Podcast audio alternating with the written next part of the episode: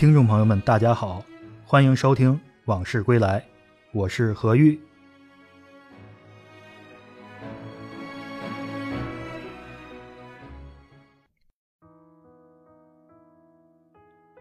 侯宝林先生收过十三名弟子，包括马季、施圣杰、郝爱民等。他的第一个徒弟叫贾振良，是北京胡同里土生土长的孩子，曾是侯先生的街坊。侯先生拿贾振良当亲儿子，言传身教，管吃管喝，从没打骂过一回，甚至很少对徒弟发脾气。贾振良对师傅也有一种莫名的敬畏。贾振良生于一九三五年，小时候住在北京西城，靠卖糖葫芦赚点钱，常去西单商场、西单游艺社听相声，从下午听到晚上，最喜欢侯宝林。后来，贾振良家搬到达志营二十五号皮库胡同，隔壁院里住着两位说相声的，一位与张寿臣、马三立搭档过的侯一晨，另一位就是侯宝林，偶尔也能在胡同口碰上，但没说过话。四十年代末，前门外鲜鱼口江泉澡堂子改造成游艺社，贾振良去当小工干活，拆水池子，他体型瘦小。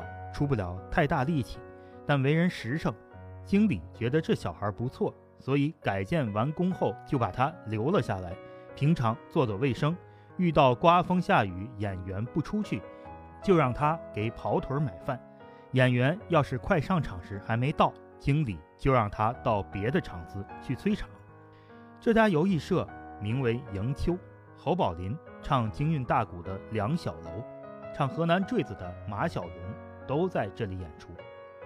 有时候中午侯先生不回家，贾振良负责给侯先生买饭。侯先生对吃很讲究，饭菜大都是从便宜坊买来的。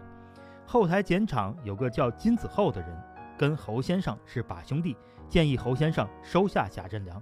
侯先生这时候还没收过徒弟，没表态。在迎秋游艺社待的时间长了，贾振良越来越喜欢相声。前台有个小伙计，外号小老道，在火神庙当过老道。每次演出结束，贾振良和小老道就上台学说相声，也不管对不对。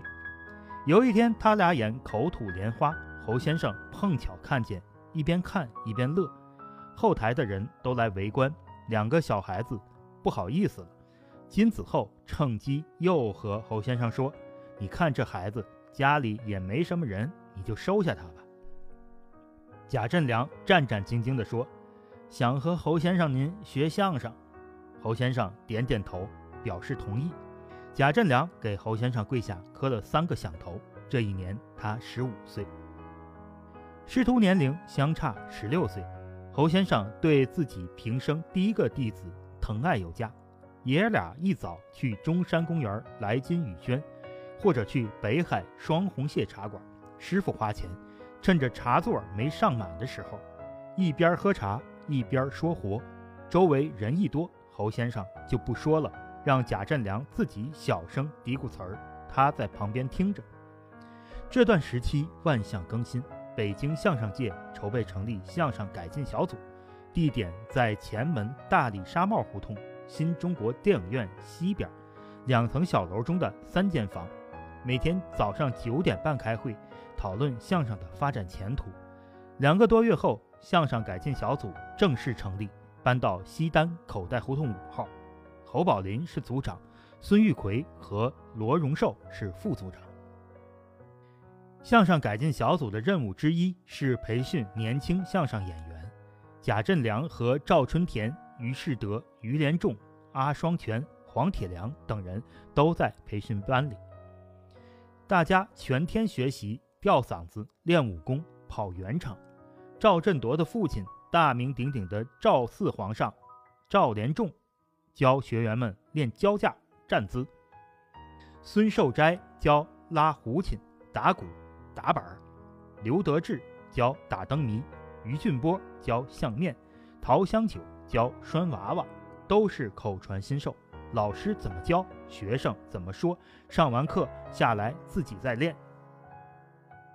侯先生还请来专业话剧演员，给学员们讲斯坦尼斯拉夫斯基表演体系，用照镜子的方法训练学生发头卖相，同时也学文化，由孙玉奎教大家识字。贾振良每天中午下了课，侯先生就带他回家吃午饭，有时就住在侯家。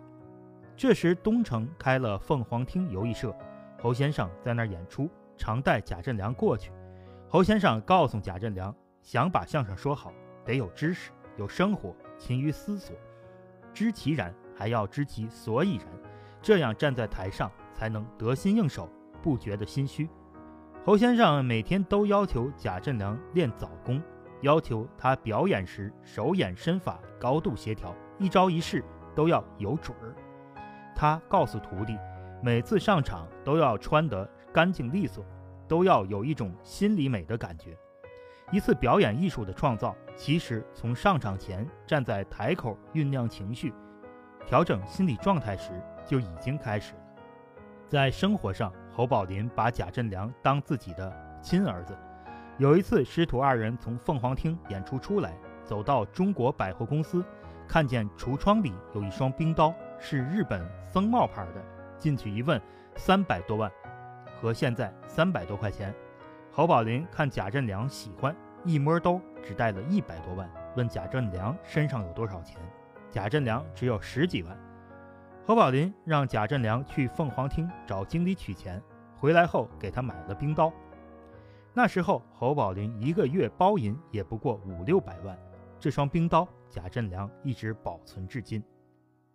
当学员的时候，贾振良吃饭钱、零花钱都是侯宝林给，就连看戏的钱也管。不过这戏不能白看，每次听戏回来要问他是否有心得，学着点什么没有。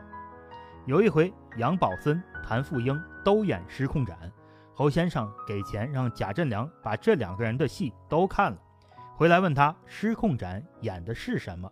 贾振良说：“石阶亭、空城计、斩马谡。”侯先生生气了：“戏园子门口的戏报子上写的跟你说的一样，你在门口看戏报子不就得了？我这钱白花了。”后来，贾振良进了北京曲艺团。侯宝林常看贾振良的演出，看完后爷俩一起回家，在路上指点贾振良演出中的不足之处。他还参加过抗美援朝慰问团。一九五六年，北京曲艺团招收学员班，李金斗、王千祥、李增瑞、刘洪怡都被招了进来。贾振良已经成长为辅导老师，他把大部分精力放在了教学上。